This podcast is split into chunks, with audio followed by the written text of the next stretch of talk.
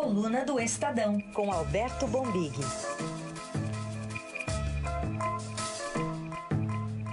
Para conduzir esses assuntos com a gente aqui, o Bombig, bom dia. Bom dia a todos.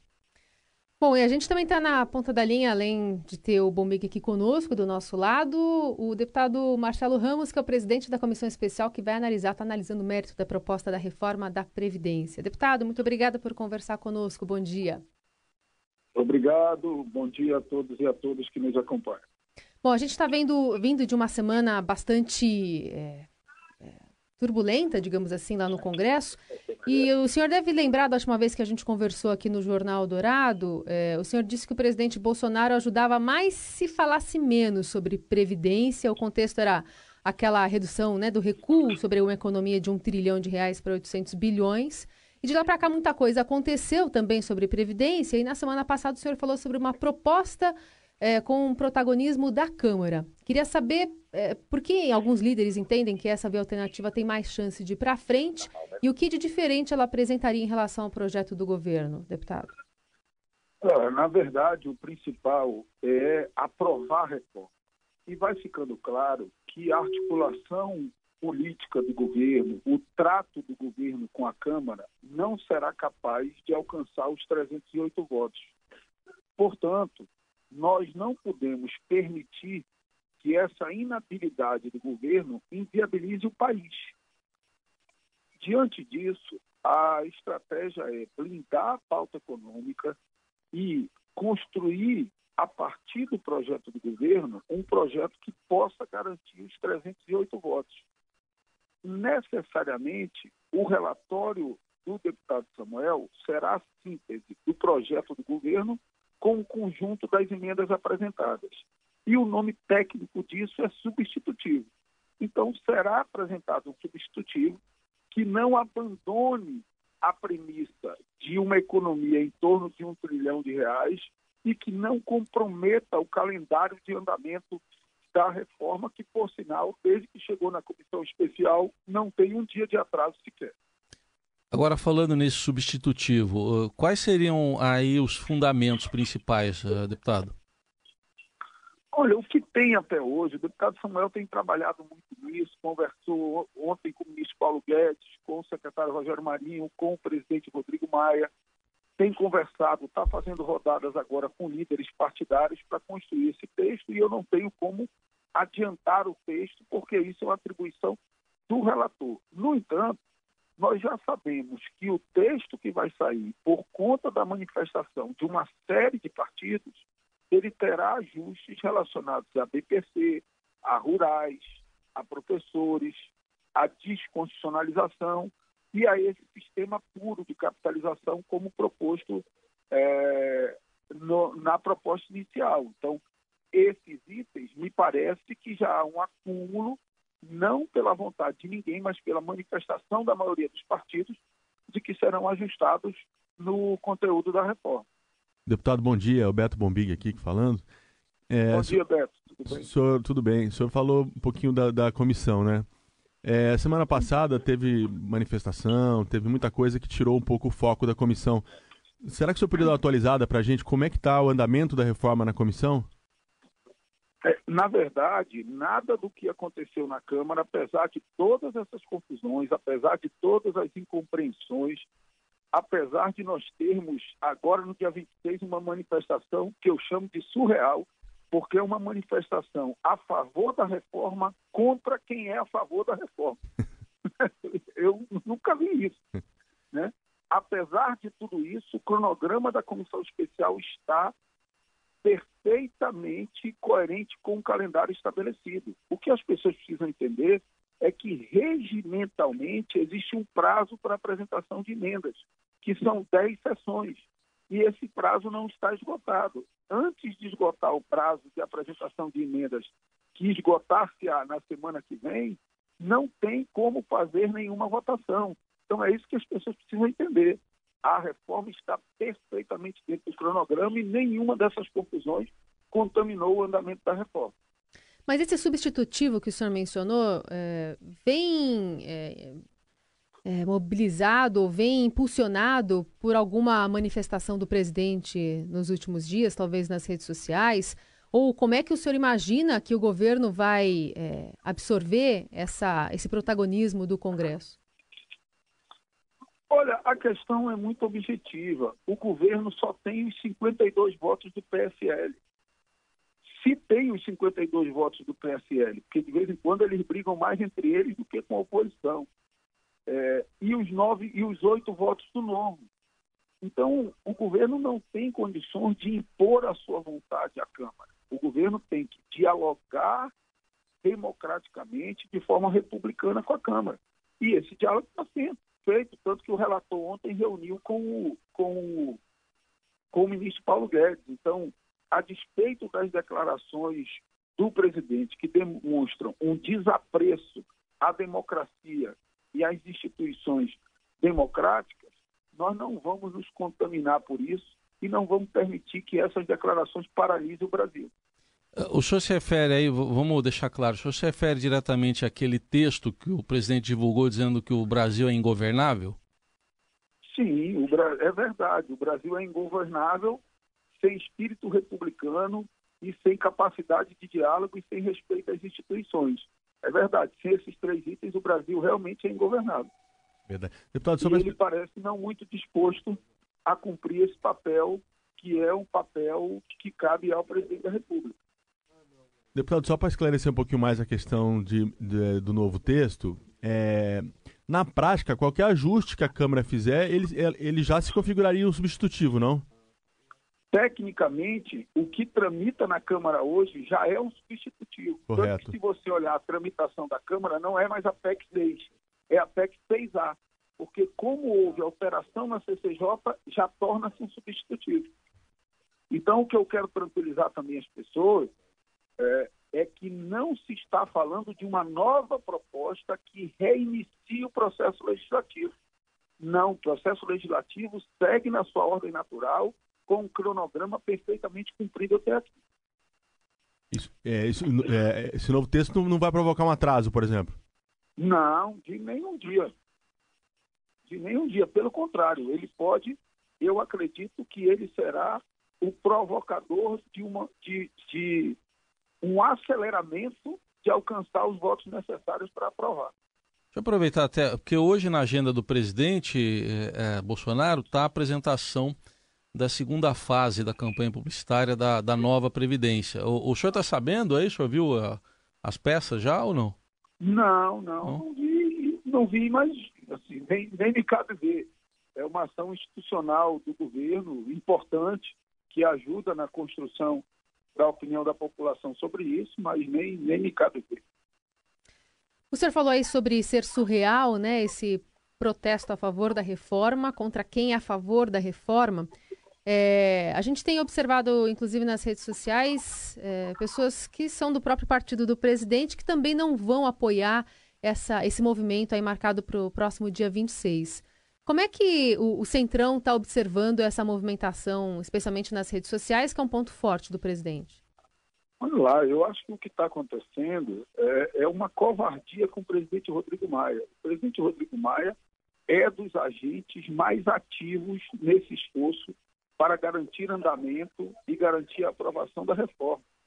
E aí as pessoas protestam a favor da reforma, atacando ele, que é esse agente ativo na aprovação da reforma. Então a gente olha com um estranhamento de que de quem começa a desconfiar de que na verdade essa manifestação não é a favor da reforma, essa manifestação é para tentar estabelecer um clima de polarização, resgatar um, um clima de polarização eleitoral que efetivamente não pode mais existir. O tempo não é de radicalizações de extremos, o tempo é de ponderação e de buscar construir consensos para aprovar um tema que é tão importante para o futuro do país. Com toda razão, não faz o menor sentido esse, essa pressão em cima do presidente da Câmara quando, quando tem assuntos tão delicados, né?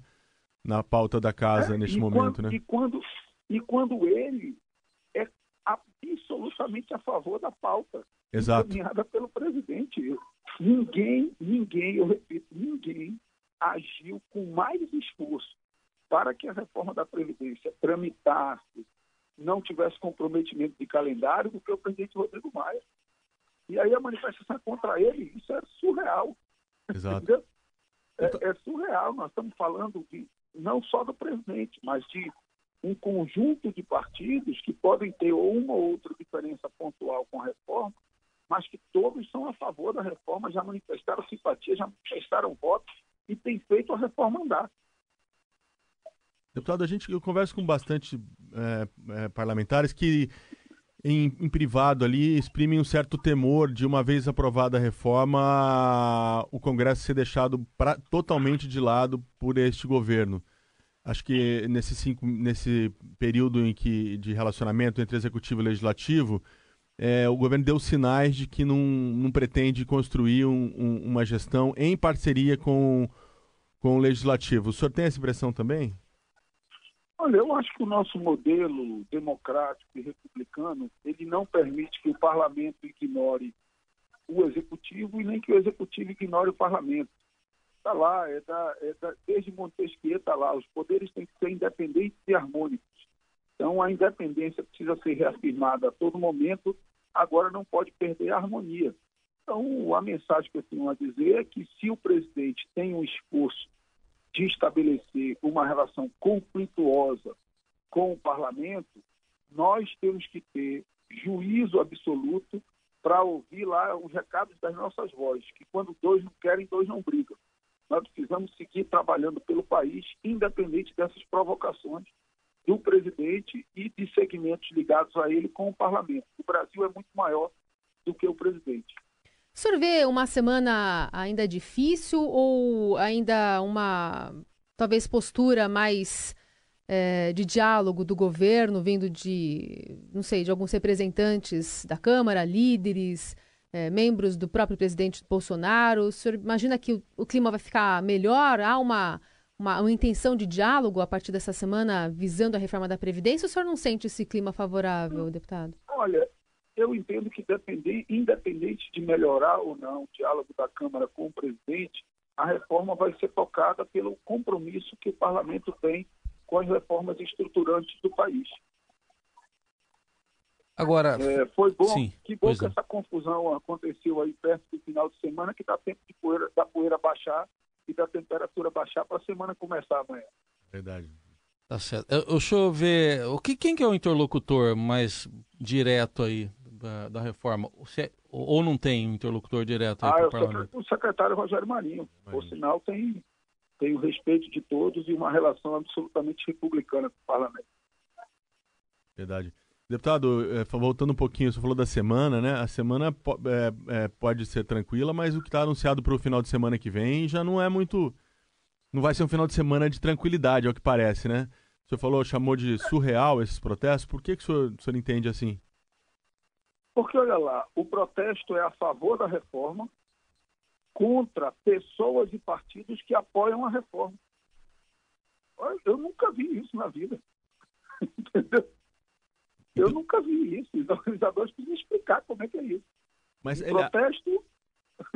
A pauta vai além da reforma, né? Ela também protesta contra o STF, contra o Legislativo, contra o Centrão, contra. Parece que contra tudo que não seja o governo, né, nesse momento. Pois é, aí já é, aí já é um protesto contra a Constituição e contra a democracia. E eu tenho certeza que a maioria do povo brasileiro não embarca nisso. Muito bem, a gente conversou aqui no Jornal Dourado com o deputado Marcelo Ramos, do PR do Amazonas, ele que é o presidente da comissão que trata da reforma da Previdência, mantendo então o calendário para agora até o recesso, né, o, a, a, final das audiências, né, deputado, e depois anunciando o, o, o relatório do, do Samuel Moreira, né? É, na verdade, a previsão, amanhã nós vamos ter a próxima reunião dos coordenadores, mas a previsão é, de audiências públicas até a semana que vem uhum. e depois abriremos o prazo para o relator apresentar seu relatório. Muito bem, obrigada por conversar conosco. Boa semana. Obrigado, uma boa semana a todos. Continuamos com Alberto Bombig, editor da coluna do Estadão, aqui no Jornal Dourado, ele que participa até sexta-feira entre nove e nove e meia, né? A gente acabou de ouvir o, o presidente da, da, da, comissão, né? Especial que trata da reforma da Previdência. Pelo jeito mesmo, a gente vai ter dias ainda conturbados para o governo, né? Que volta, volta ao Brasil tendo que enfrentar os problemas do dia a dia, né? É, conturbado virou a praxe no Brasil dos últimos anos, né? É. Agora, o que está no horizonte é, é, complicado, porque essas últimas manifestações do presidente via redes sociais, elas são enigmáticas, para dizer o mínimo, né? Sexta-feira, a gente não teve tempo de conversar sobre isso, porque foi à tarde, uhum. mas compartilhou o texto de que o país é ingovernável, e muita gente leu ali uma, um cheiro de autogolpe, vamos dizer assim, né? Tipo, ah, ingovernável com o Congresso, com os outros poderes, vou ficar só eu aqui, e aí vai. E aí no final de semana é o texto do pastor, né? Eu vou até Steve Kunda. Steve Kunda. Dizendo que, que ele é o ungido dos deuses, que ele é o cara que, que veio para comandar. Mais uma vez indicando que uns, uns, tons ali meio, meio estranhos, né? Nessa, nesse tipo de manifestações que o Bolsonaro tem compartilhado. Vamos ver então o Steve Kunda cobrando apoio ao presidente brasileiro e pede que não se façam críticas nem oposição a ele. Por isso aproveito desse bate-papo, dessa tribuna, para falar com o povo brasileiro. Para vos falar que é um tempo novo. Eu não faço política, eu sou pastor. E na história da Bíblia, tem políticos que foram estabelecidos por Deus. Um exemplo. Falam da, do, do, do, imperador da Pérsia. Antes do seu nascimento, Dieu dit par le prophète Isaïe, j'ai choisi mon serviteur Cyrus. Deus fala através de Isaías, eu escolho meu servo Cyrus. Et monsieur Jair Bolsonaro e o senhor Jair Bolsonaro est un Cyrus au Brésil. Ele é um Cyrus no Brasil. Que vous l'acceptez ou pas, que você querendo ou não, Moi, je vis pas ici constamment. Eu não moro aqui. Mais je vous parle de la part de Dieu. Mas eu falo da parte de Deus. Que vous l'acceptez ou pas. Que você está aceitando ou não. Que vous soyez de gauche ou de você droite. Você seja de esquerda ou direita. Monsieur Jair Bolsonaro. Jair Bolsonaro. Est un Cyrus pour le Brésil. É um Cyrus para o Brasil. Dieu l'a choisi pour un nouveau temps. Deus escolheu ele para um novo tempo. Pour une nouvelle saison au Brésil. Pour uma nova temporada no Brasil. Passez pas votre temps à le critiquer. Passe, não passe seu tempo a criticar. Joignez vos efforts. Juntem vossas forças. Soutenez cet homme. Sustenta esse homem. Priez pour lui. Orem por ele. Encouragez-le. Encorajam ele. Passez pas votre vie dans l'opposition. Passam, não passe a tua vida na oposição. Venez faire des proposição. Venha fazer proposição. Pois é, né? Olha que coisa. O mais para mim o mais constrangedor é o presidente compartilhar isso, né? Acho que se alguém falasse uh, quando alguém elogia demais a gente, a gente já fica meio constrangido sim, às vezes, sim, né? Sim. É. O cara é, fazer um elogio dizendo que você é escolhido de Deus para comandar um país, você vai lá e pum, bota numa rede social. Não é sem algum interesse, né? Eu acho que é um interesse de tensionar. É, não sei se o interesse é esse, mas na prática tensiona ainda mais é, as questões do país no momento em que o Congresso, no direito legítimo dele de, de, de, de reformar, de mexer, de fazer o que bem entender ali, desde que tenha, hum. que tenha os votos e a maioria, e seja consensual com as coisas que estão lá, MP da, da, da nova esplanada, reforma da Previdência. É, o presidente compartilha um texto desse, parece dar a entender assim, não façam oposição, né? Não, tem que ser do jeito que que o executivo entende. Ele tem essa né? missão, né? É como se fosse é, uma missão, né? Até, infelizmente, olha, eu vou ter que fazer isso, mas isso, é para o bem. Mas para o bem, eu fiz Uma coisa meio estranha, né? Mística, messiânica, né? Não, então, não mas cedo eu estava até lembrando, me, me lembrou o Hugo Chaves como passarinho falando é verdade. com Maduro, Maduro, né? né? Apareceu o Hugo, apareceu com, com passarinho. Em forma de passarinho, falando piu-piu para ele, pra, ensinando como ele governar e tudo. Bem lembrado. É ungido também. É ungido é, isso só vai deixando a situação é, estreitando cada vez mais os canais de diálogo, né? E aí é péssimo, né? E hoje o Estadão ainda traz um levantamento aqui de uma empresa de inteligência e comunicação digital, a PESA, está falando sobre os tweets é, que mencionam é, Bolsonaro. E esse levantamento entende, portanto, que a cada 100 tweets analisados que continham a palavra Bolsonaro, quatro também traziam citações a Deus, Jesus Cristo, é, Jesus ou Jesus Cristo fazendo esse diálogo muito próximo, né, de uma relação de apoiadores de Bolsonaro com a religião. Ele, ele fala para um público muito pois é, cativo. É, então, né? aí nós vamos ter que esperar os próximos dias para entender, né? Quer dizer, o Bolsonaro fazendo esses movimentos, ele está caminhando novamente em direção ao núcleo núcleo mãe, assim, célula mãe do bolsonarismo? Pode ser isso, né? Porque assim, uma coisa é o resultado das urnas, a gente até falou disso um pouquinho semana passada, né? É, o Bolsonaro, obviamente, foi eleito com a ampla maioria do povo brasileiro, eleito democraticamente e tudo mais. Agora, será que todo mundo que no segundo turno foi lá e votou no Bolsonaro, ele é totalmente é, fiel a todos os preceitos do bolsonarismo de raiz, vamos dizer assim? Ou não? Muita gente que votou lá votou porque não queria, por exemplo, o PT e o Haddad, ou porque se identificou com um ou dois pontos do programa dele, e não com todos de um modo geral. E muito a gente também deve ter ido lá e apertado 17 porque imaginou que fosse ter recuperação do emprego, melhora da economia, né, melhora nas condições para você, por exemplo, montar uma empresa, empreender, é, retomada do crescimento. Então, é, o que está aparecendo nesse momento é que o governo não entendeu muito bem é, que nem todos que foram lá e apertaram 17 é, comungam dessa agenda radical, é, radical no sentido de, de, muito severa, vamos dizer assim, de alguns Sim. valores do bolsonarismo, né? E aí você vai ter tensão. Um pouco do que aconteceu semana passada com os estudantes nas ruas, é, muita gente viu ali que tem, tem segmentos da classe média que necessariamente não são eleitores da esquerda, como o governo quis, uhum. quis, quis dizer. Ainda que majoritariamente eu entenda que, que os protestos dos estudantes eram. Estavam ali os, os que votaram no Haddad. Tudo bem. Domingo que vem temos aí mais protestos, agora do outro lado, né? Vamos Domingo ver. que vem. Aliás, nas redes sociais também no fim de semana, esse foi um assunto muito recorrente, porque MBL, né, tá fora, vem para as ruas, tá fora. Pois é, então, isso, isso, é meio perigoso, né? O Collor em 89 chegou a convocar os que, os que o apoiavam para ir às ruas de preto e foi um. Não, de verde e amarelo, né? E, e todo mundo foi de, de preto. preto todo é. mundo foi de preto. Quer dizer, é, é, é, meio perigoso o presidente convocar protestos, né? Além de, de estranho, é meio, meio arriscado. É, agora, Bolsonaro ainda mantém muita força, é, principalmente por meio das redes sociais, né? Então, eu acho que alguma coisa nós vamos, de fato, ter para acompanhar e será meu plantão. Eu sou ungido dos deuses para esses momentos. Então, e aí tem o outro dia 30, né? Então já fica aquela não, guerrinha então, tem, de protesto. Tem, tem, o dia 30 que é o da Uni, né? Isso. É, aí é, é, o da reforma do ensino também, né? Também. Não, do ensino não, contra os cortes no, no ensino. E aí depois tem um outro que você falou semana passada, que é a greve geral. Seria dia 17, uma coisa assim, de, de junho? Não tem uma greve geral convocada? Eu tem... tinha visto esse da Uni. É, tem mais visto... um depois para junho. Tem três protestos aí na, no horizonte da, da, dos nossos, da nossa agenda política, né? Uhum. Eu acho que você tem razão, vai ficar essa guerrinha. Teve mais é. pra cá, mais pra lá, não foi, né? E caminhoneiros, eles podem aderir a essa greve do dia 26 também? Pode, né? Os caminhoneiros podem. Os caminhoneiros têm uma comunicação deles ali muito rápida, né? É, é. A gente. E nem sempre a gente tem conhecimento do que eles estão tratando nos grupos de WhatsApp, né? Eu acho que sim, os, os caminhoneiros defendem com muito vigor essa pauta do Bolsonaro, né? É, e aí, apesar que no final de semana já dá uma mudada, né? Já você tem um, um ritmo menos intenso nas, nas, nas estradas, né? Que pode aderir em termos de participação. Parar o país novamente nesse momento seria aí. É, aí tá fazendo um ano agora, né? Agora, né? acho que amanhã começa sim, o, sim. o, início. Então, só que você vê que o preço do diesel já está nos pois patamares. É, é por isso, né? Pois é. Até acima daqueles patamares que iniciaram aquele movimento.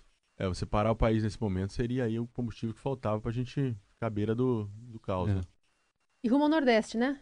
É, o presidente agora, cinco meses após tomar posse, vai fazer, já foi para alguns países e não foi para o Nordeste ainda, né? Vai fazer uma viagem ao Nordeste. Eu acho, sinceramente, também ter, ter feito uma viagem só para lá dizer que foi, não sei se funcionaria. Agora parece que está montando ali um, uma agenda, né? Vai para anunciar algumas coisas, enfim, dizer algo para, para os nordestinos. É, vamos acompanhar, né? É importante né? ele, ele fazer esse movimento do ponto de vista político e a gente também ficar de olho como vai ser a recepção. Né?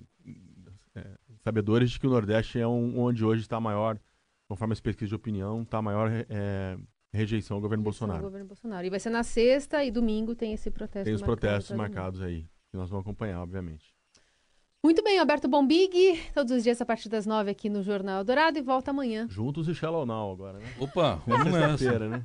Seja lá o que da versão, né, Bombig? Juntos e Shallow Now, Shallow Now. E o ouvinte também. O ouvinte também. Várias versões, né?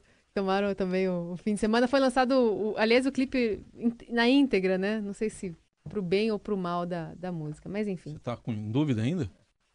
Ué, tem gente que pode gostar, ah, né? Lógico, pegou o nosso especialista aí agora. Ih, lá vem. Deixa eu colocar, deixa eu levantar o vidro aqui. Fala, Igor Miller. Bom dia. Tchau. Eu já, já sou bem recebido, assim, numa segunda-feira. A gente já gosta de vir trabalhar na segunda-feira. Não fui eu que levantei a bola. E aí eu, eu chego, o pessoal tá falando de Juntos e Shallow Now, que é óbvio. e ainda sou obrigado a ouvir essa grosseria. Eu mereço. Ai, Acho que eu vou Deus conversar só com o ouvinte da Eldorado que me trata tão bem. A Carol. Não, Não a brincadeira, gente te ama, Igor Miller. Bom, bom dia. dia. Carol. Bom dia, Bom Big. Bom dia, Heisen. Bom, bom dia, ouvinte do Jornal Eldorado, que me trata bem, tá bom? Qual é a dúvida? Não, não, era só sobre a repercussão. as redes sociais ainda continuam achando que não foi bom, não foi boa a versão. Né? Vocês ouviram da parte da Paula Fernandes que ela disse que ela preferiu manter o Shallow Now porque o português não é melódico? Vocês ouviram isso? Eu vi ela falando isso. O português não é melódico? O português não é melódico. Sim. Porque ah, a Lady ela Gaga... Disse... Ela disse que o português não é melódico. A língua mais elisiva. É? Né, numa língua, de uma língua latina, que já é por si só elisiva. Eu não sei, eu não sei como que fica isso. Mas, mas... a Lady Gaga aprovou, né? É lógico, dinheiro ela. no bolso. Também não entendeu isso. dinheiro no bolso. É, é. Ela só entendeu, ela curtiu porque ela entendeu aquela ali. parte shallow na hora. Você viu os memes, né? Disseram que ela aprovou porque ela tá gaga, né? Esse daí é o meme que o Heisenbach criou, inclusive. Obrigado. E aí, Igor Miller, não Tudo tem bom? Juntos e Shalom não, mas Graças tem... a Deus não tem. tem. É. Mas tem a programação, ó, qualidade. Qualidade, ó. Tem o Feloche, daqui a pouco vocês já sabem, que é aquele cara que fez uma música baseada na ilha de Lagomera, no, na, na língua de Lagomera, em que eles falam assobiando. Olha que coisa maravilhosa o Silvio Gomera, que é muito melhor. Claro. Que é muito mais melódico que o português, claro. inclusive, também. Né? Tem o Eagle Light Cherry, tem Corinne, Bailey Ray, tem selo Eldorado de qualidade, tem Elis Regina, Cardigans, muita coisa boa daqui a pouquinho. Já na volta, o Jared Benson. Bom, e assim a gente se despede de você, lembrando que na programação tem atualização das informações, tem Eldorado Expresso e agora com vocês, ele, Igor Miller. Sem shalom. Bom dia juntos. a todos.